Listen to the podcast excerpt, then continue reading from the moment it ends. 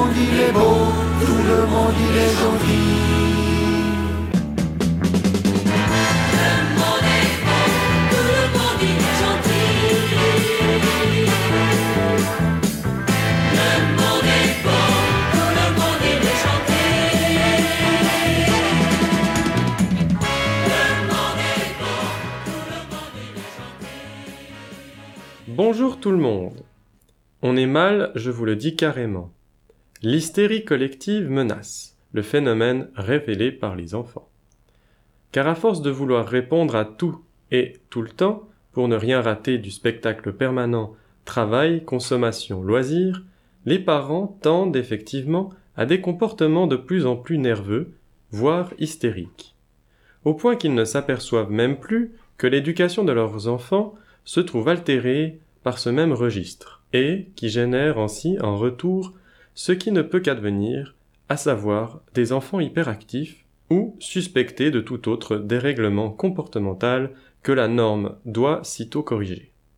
Ainsi, courant après tout et n'importe quoi pour gravir l'échelle sociale, sans rien rater, ces parents-là ratent l'essentiel, leur existence et celle de leurs enfants, qui, à leur corps défendant, se retrouvent intégrés à cet échec et pour lequel ils paieront, eux, le prix du redressement. Et pour dresser, justement, l'industrie pharmaceutique couplée à celle de la psychiatrie a au fait de repérer la bonne affaire, à savoir qu'il vaut mieux une science technocrate pour réparer les dégâts plutôt qu'une science humaine pour tenter d'empêcher la cause de ces dégâts d'advenir. Mais, évidemment, un être humain en bonne santé physique et psychique rapportera moins à cette industrie que des déséquilibres qui les enrichissent. Ce qui poussera cette même industrie à faire pression sur la politique pour que les normes sociales du comportement jugé conforme s'adaptent à leurs exigences de croissance économique. D'où un glissement de ces normes vers des critères d'évaluation, ce qui amène à penser que l'édifice entier de notre société repose, en fait, sur une espérance de la croissance du mal-être au sein de celle-ci, on pourrait ainsi dire que déviance et dysfonctionnement d'une part amènent bénéfices et privilèges d'autre part. Tout cela recommandant de continuer sur ce même cheminement afin que la croissance économique, par nature réputée généreuse, ruisselle en direction de tous. Avec une réalité avérée, et c'est que ce qui ruisselle surtout, c'est la peur de ne pas parvenir à suivre le rythme frénétique que notre structure sociale nous impose de plus en plus en termes de mode de vie. Et quand les deux aspects, handicap et bénéfice, ne sont pas conjoints chez les mêmes personnes, faisant de celles-ci des schizophrènes en puissance, c'est pour permettre à ceux qui ne souffrent pas encore de cette aliénation d'organiser le marché de la distribution de toutes ces saloperies. Marché évangélisé par une publicité aussi nénifiante que malfaisante, et que des experts en atrocité viennent vanter au nom de la prospérité. Et cette industrie pharmaceutique, couplée au fléau psychiatrique, tient de plus en plus captifs des parents déresponsabilisés et désorientés, convaincus de bien faire en confiant leur progéniture aux bons soins de cette industrie dont l'objectif premier est de tous les maintenir dans un état de dépendance, dès lors officiellement légitimé. Ainsi va la vie, de génération hystérique en génération de plus en plus hystérique, jusqu'à l'apathie généralisée qui ne peut manquer d'en être le couronnement. Et c'est d'une tranche de vie de ce tableau calamiteux dont il est question dans l'article intitulé La pilule de l'obéissance, écrit par Julien Brigaud et publié dans Le Monde diplomatique de décembre 2019.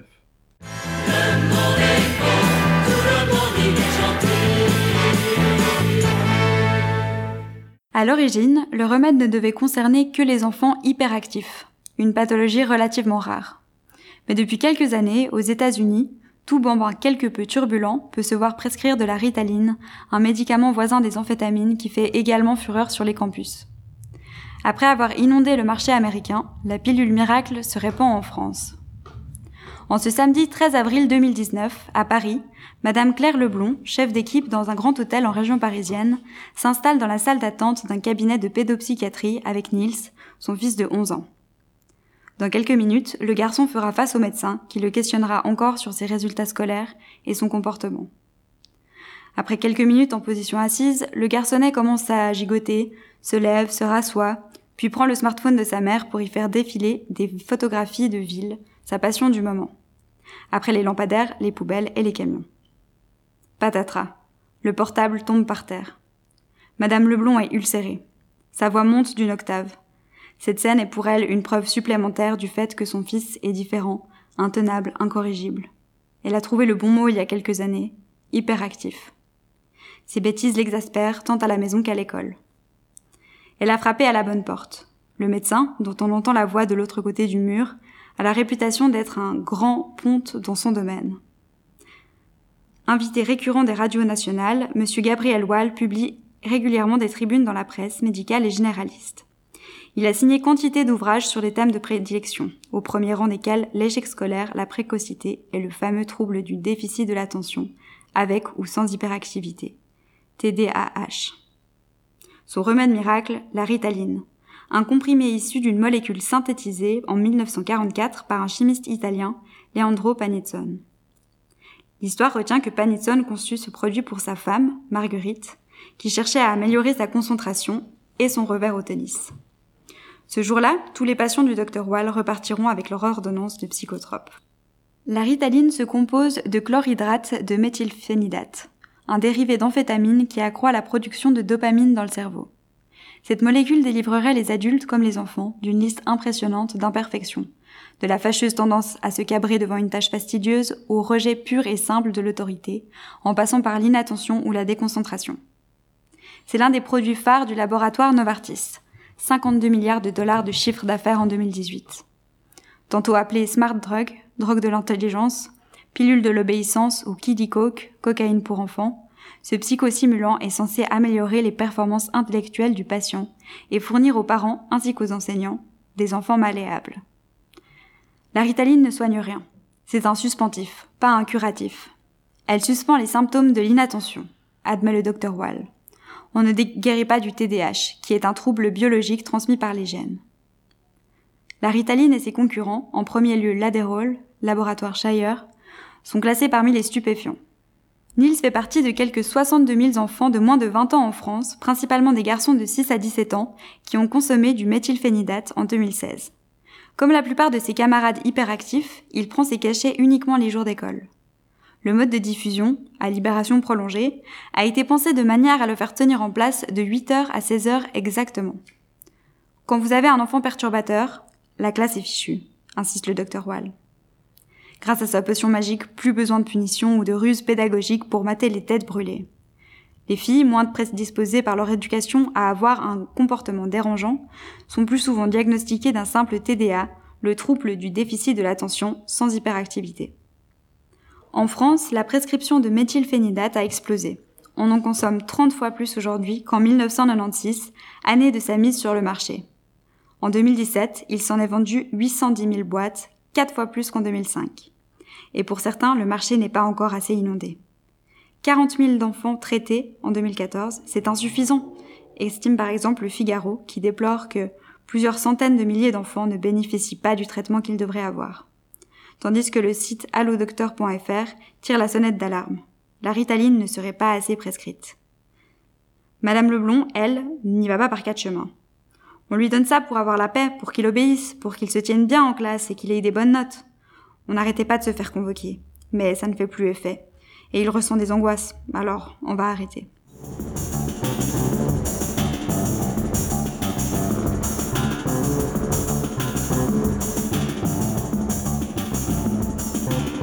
C'est dur de donner des amphétamines à son enfant.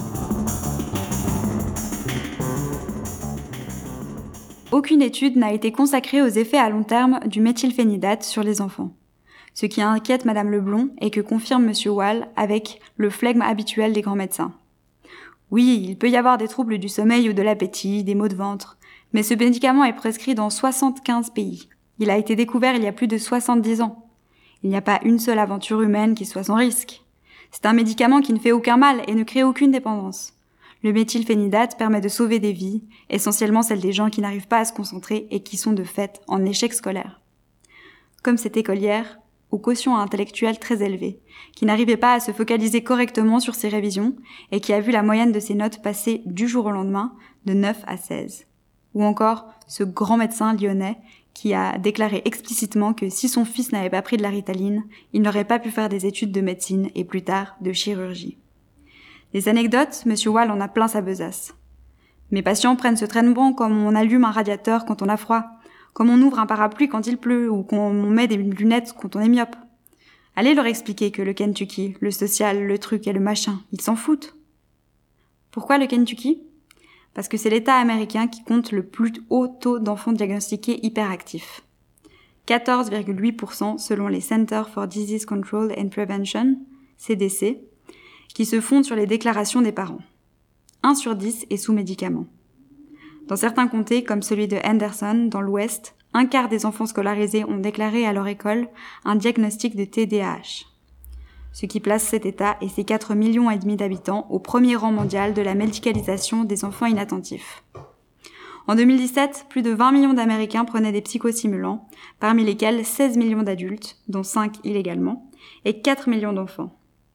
Les États de l'Ouest et du Sud, ruraux et industriels, sont davantage touchés que le reste du pays. Dimanche 29 septembre 2019, Lexington, Kentucky. Des échangeurs autoroutiers, une succession de commerces et, au fond d'un quartier pavillonnaire, la bibliothèque Beaumont. Madame Jess Dune et ses deux bambins sont venus emprunter des livres pour la semaine. Ce record mondial ne m'étonne pas du tout, dit cette pharmacologue de 39 ans, qui travaille à l'hôpital universitaire. Le Kentucky est un état très conservateur. On ne parle jamais des émotions, des sentiments des enfants. On préfère leur donner un comprimé, c'est plus facile. En Californie, c'est l'inverse. Être créatif et hyperactif ne vous vaut pas d'être suspect. Ici, c'est un trouble largement surdiagnostiqué, surtout chez les garçons. Avec elle ce matin, Elisabeth, 11 ans, sage comme une image. Ma fille a toujours été en avance, elle a lu avant les autres, elle passe d'ailleurs sa vie à lire.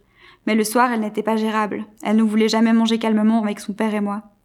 Je travaille 50 heures par semaine, j'ai un boulot très prenant et le soir, je suis crevée. De plus, elle avait des idées morbides, elle me disait des choses du genre Je voudrais ne jamais être née, maman. Ça m'a brisé le cœur. On a donc consulté plusieurs médecins et quand elle avait 7 ans, on l'a mise sous Concerta, un concurrent de la Ritaline. Depuis, elle le prend sans interruption, même pendant les vacances et les week-ends. Quand on a essayé d'arrêter, ses notes ont chuté. C'est très dur en tant que parent de devoir donner des amphétamines à son enfant, mais on a l'impression de ne pas avoir le choix. Seul et unique coupable à ses yeux, les écrans. Chaque mois, Madame Dune doit prendre des rendez-vous avec le médecin pour renouveler son stock. On n'a le droit de posséder des réserves que pour 30 jours. Alors tous les mois, je dois aller chercher une prescription chez le pédopsychiatre. Puis, je dois appeler la pharmacie 4 jours avant, montrer ma carte d'identité. C'est très encadré, à cause de ceux qui le vendent au marché noir pour les étudiants.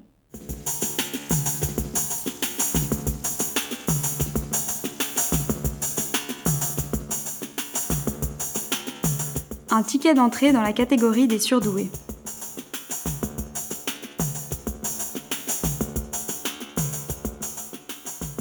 Selon une étude menée en 2008 dans une grande université du sud-est des États-Unis, 34% des étudiants américains ont déjà eu recours au méthylphénidate pour leur révision. Shannon, qui suit des études commerciales, s'étonne. C'est tout? Je dirais plus, largement plus. Ici, c'est au moins 70% si vous voulez mon avis. Tout le monde autour de moi en prend. Sur le campus de l'Université de Kentucky, à Lexington, rien de plus simple que de trouver du méthylphénidate. Quand je prends du Concerta, je me sens super concentrée. Hier, je l'ai avalé à 14 heures et je suis restée collée à mes révisions jusqu'à 1 heure du matin sans manger. J'ai payé 8 dollars pour 27 mg via un groupe de discussion sur Internet. C'est très simple, assure Maya, 19 ans, qui, le regard vitreux et le teint blafard, sort juste de son examen de psychologie. Je suis la première de ma famille à entrer dans l'université. Je n'ai pas le choix, je dois réussir à 100%. Là d'où je viens, dans le nord du Kentucky, personne ne va à la fac, même les bons basketteurs. À 13 000 dollars le semestre à l'université, la jeune femme n'hésite pas à mettre toutes les chances de son côté. Une situation dangereuse selon monsieur Matthew Nettler, médecin universitaire qui officie au sein de l'unité de traitement des maladies mentales des étudiants et de l'université. L'argument selon lequel les psychostimulants ne seraient pas addictifs me rappelle le discours sur les opioïdes. C'est exactement comme ça que la crise a démarré. Quand on est en manque de ritaline, on est déprimé, fatigué, on dort toute la journée et on n'a aucune motivation pour rien. Il raconte que beaucoup de patients viennent le voir et déclarent d'emblée qu'ils souffrent du TDAH. Personne ne vient me voir en disant je suis bipolaire ou je suis en dépression. Ce n'est pas sexy. Les étudiants ne veulent pas entendre parler de thérapie comportementale, pourtant efficace, ou de solutions plus simples, comme faire de l'exercice. Alors que courir, sortir, faire du sport soigne l'hyperactivité. Au sein de son unité, M. Nettler dit essayer de ne pas surprescrire. On se base sur le DSM5 qui établit que 5% des enfants et 2,5% des adultes ont le TDAH. Aux États-Unis, être affligé d'un TDAH est parfois considéré comme désirable, car synonyme d'un ticket d'entrée dans la catégorie des surdoués. De nombreuses célébrités, du chanteur Justin Timberlake à l'actrice Emma Watson, en passant par le chef d'entreprise Richard Branson, le nageur Michael Phelps, feu le musicien Kurt Cobain ou encore Léonard de Vinci, ont été diagnostiqués comme étant atteints. On ne compte plus les chansons à la gloire du méthylphénidate, tant celui-ci s'est immiscé dans le quotidien des Américains de divers milieux. La finance, les jeux vidéo, le baseball, le show business, mais aussi l'armée ou encore les courses de chevaux. Mon fils est un génie, affirme Madame Mary Fuller Profit, une serveuse de 63 ans qui élève seule Isiac, adopté il y a 11 ans. Il est capable de vous dessiner les yeux fermés les cartes exactes de l'Europe avant et après la Première Guerre mondiale, puis après la Seconde Guerre mondiale ancienne assistante sociale pour personnes atteintes de maladies mentales. Je devais m'occuper de 38 patients, avec un total de 10 000 médicaments à gérer chaque mois. Elle s'est longtemps opposée aux psychostimulants. Les médecins ont très vite conclu qu'Isiac était atteint de TDAH. Mais Madame Profit, méfiante, estime que le surdiagnostic est très important dans le Kentucky. Isiac est né dépendant au crack et à l'alcool, car sa mère biologique en consommait. J'ai dû quitter mon emploi pour m'occuper de lui. Depuis qu'il est petit, je n'entends parler que de son comportement à l'école. Il parle tout le temps, refuse de s'asseoir, fait un peu ce qu'il veut. Ses professeurs ont fait pression sur moi pour qu'on lui prescrive quelque chose. Leur intérêt, c'est qu'il s'assoie et qu'il se taise. Madame Profit a finalement cédé. Je lui donne du concerta uniquement pour l'école, et ses professeurs sont satisfaits. Moi un peu moins car je suis pauvre, je n'ai pas une bonne assurance et cela me coûte 130 dollars par mois. Dans l'est du Kentucky, au pied des Appalaches, la ville de Hazard, 5000 habitants, n'est que pharmacie en drive-in, supermarché dispersé et montagne en escalier, trouée par les pelleteuses pour extraire le charbon ou réparer les routes.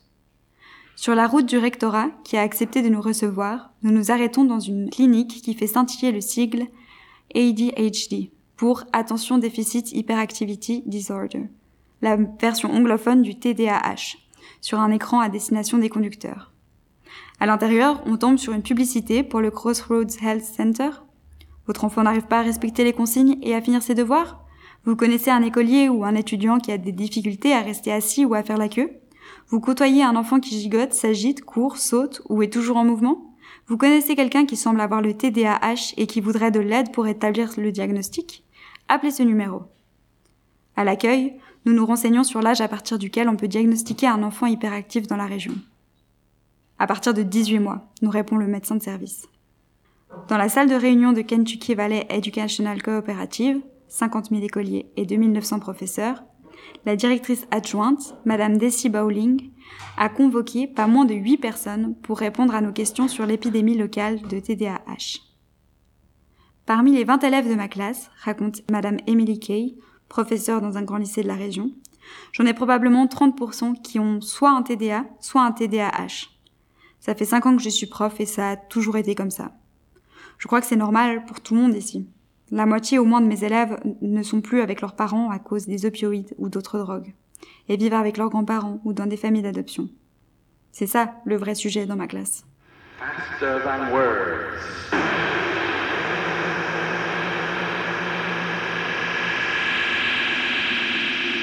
Des prescriptions dès 4 ans s'il le faut.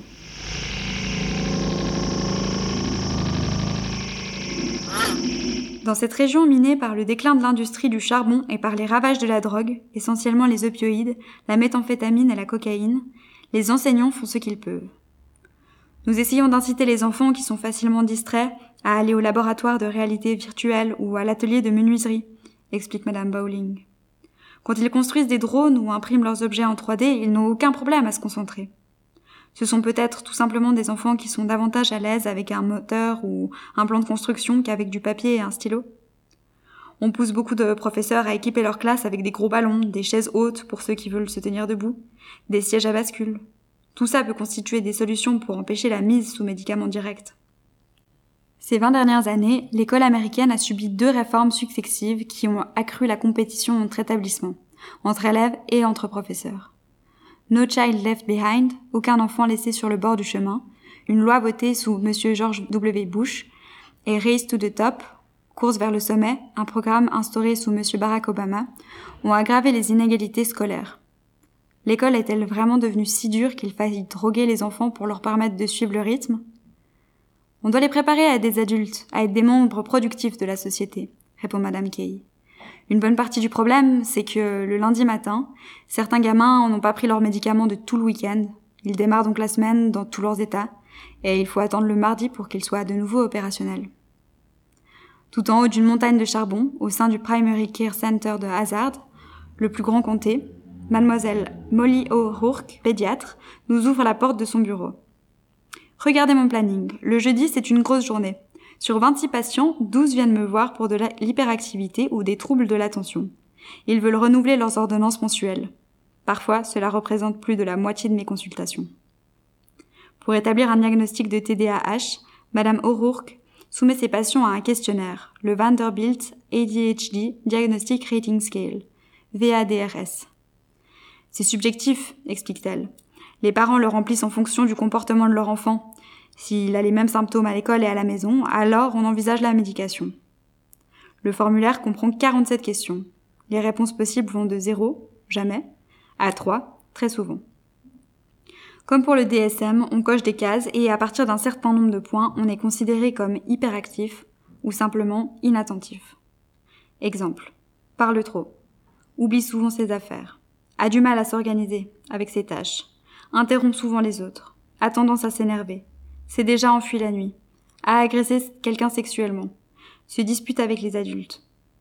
Les questions sont variées, mais ont toutes pour thème la capacité de nuisance des enfants. Madame O'Rourke prescrit de la ritaline, du concerta, du focalin, de l'adérol ou du V-Vance. Dès quatre ans s'il le faut. Il y a un nouveau médicament chaque mois, s'exclame-t-elle. Le petit dernier, l'Adancia, sort des usines de Purdue Pharma, le laboratoire de l'Oxycontin, considéré comme le principal responsable de la crise des opioïdes. 400 000 morts en 20 ans. Je viens d'un programme où on essaye de baisser les doses, de favoriser les thérapies comportementales, d'arrêter les médicaments, poursuit Madame O'Rourke. Mon but, c'est qu'ils soient capables d'être des enfants, de jouer, d'apprendre. Je n'ai jamais vu d'effet négatif à long terme, excepté une croissance perturbée. Le plus grand problème, ce serait l'addiction, surtout pour les adolescents, ainsi que la revente. Pour elle, ça ne fait pas de doute. La télévision est responsable en grande partie du TDAH. C'est la première babysitter du pays. Dans sa salle d'attente, encore un garçon, Jaden, 12 ans, ne tient pas en place. Diagnostiqué hyperactif, il est sous psychotrope depuis 4 ans. Sa mère, Tasha, commente. Quand il ne les prend pas, il est insupportable. L'école? Je pense que c'est ennuyeux, répond Jaden. Lire est ennuyeux. Rester assis toute la journée est ennuyeux.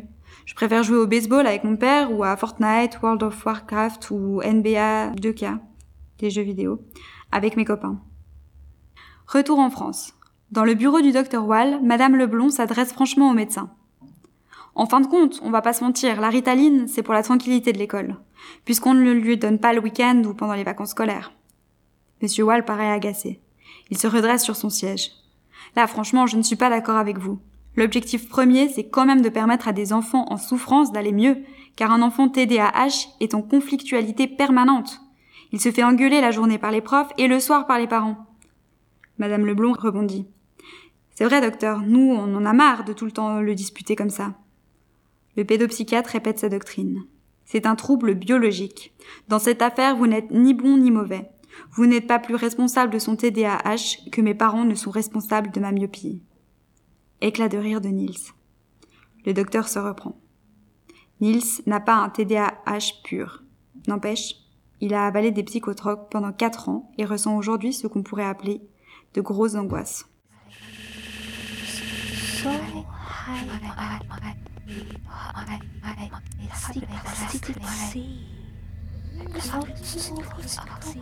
Angoisse et tentative de suicide.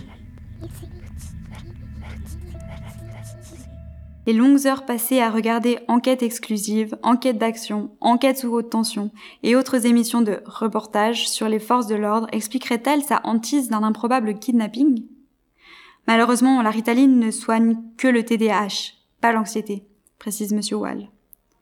Nils n'est pas le premier cas d'enfant sous stimulant pris d'angoisse inquiétante. On pense à Gab, T, cet adolescent de 14 ans qui a tenté de se suicider après avoir démarré l'adérole à 7 ans à Monsieur Trey McCormick, 23 ans, travailleur dans l'hôtellerie et la restauration dans le Kentucky, qui, plus jeune, faisait croire à sa mère qu'il prenait ses cachets mais les jetait dans les toilettes, tellement il lui donnait des idées noires, oppressantes, des visions d'horreur. Ou encore à cet ouvrier du bâtiment, Monsieur Joe Daisier, qui n'a pas de mots assez forts contre ce poison que ses parents l'ont forcé à prendre. Selon une étude publiée en 2019, les enfants sous psychostimulants ont deux fois plus de risques de développer des psychoses mais le docteur Wall n'est guère convaincu. La ritaline réduit le risque d'addiction et en principe limite le risque de psychose puisque les résultats scolaires sont meilleurs. Tant que les notes sont bonnes, la mission est accomplie et le docteur satisfait. Madame Leblond nous reçoit dans son pavillon de Saint-Prix, au nord de Paris. Lorsqu'il m'a prescrit de la ritaline, le docteur Wall m'a dit Ne lisez pas la notice, car la liste des effets secondaires va vous refroidir. Comme c'est un grand ponte, j'ai suivi son conseil. Mais ce que j'ai lu par ailleurs, notamment sur la proximité avec les amphétamines, m'a inquiété. C'est à la suite de ces découvertes et en constatant que la ritaline ne faisait plus aucun effet que nous avons décidé d'arrêter. Il l'aura prise pendant quatre ans. C'est beaucoup. L'an prochain, c'est le collège. On appréhende. Dans la salle à manger, Madame Leblond fait résonner le tube de ritaline, puis nous tend la notice parfaitement pliée de ce qu'elle nomme, avec ironie, la petite pilule magique. Au chapitre 4, on dénombre pas moins de 70 effets indésirables éventuels, des plus fréquents, palpitations, battements de cœur irréguliers, maux de tête, nervosité, insomnie, etc. Aux fréquents, diminution de l'appétit, fièvre, perte des cheveux, etc. Et aux très rares, crise cardiaque, tentative de suicide, pensée anormale, absence de sentiments ou d'émotions. À la rubrique Autres effets indésirables, on lit, entre autres mentions, dépendance aux médicaments.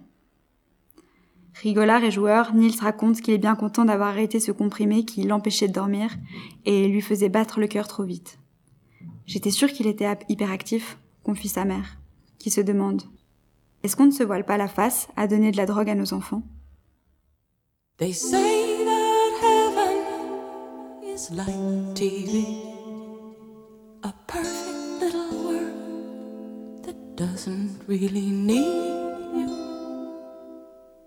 Nous remercions Sempache et Lena Fourlan pour avoir prêté leur voix à ce billet.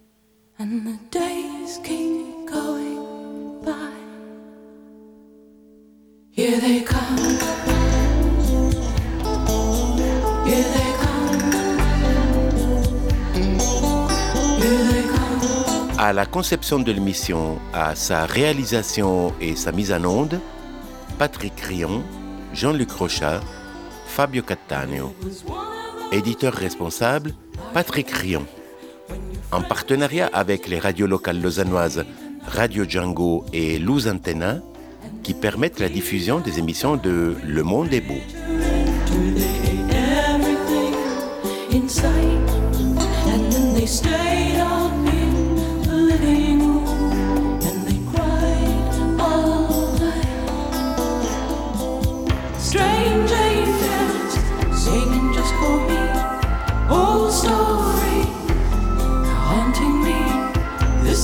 Nothing like I thought it would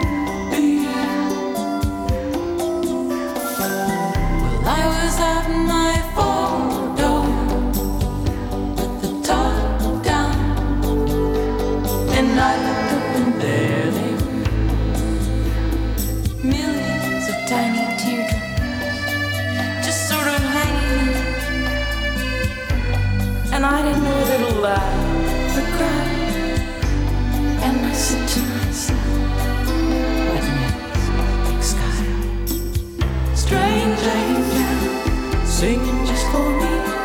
This baby change falls on top of me. Rain falling, falling all over.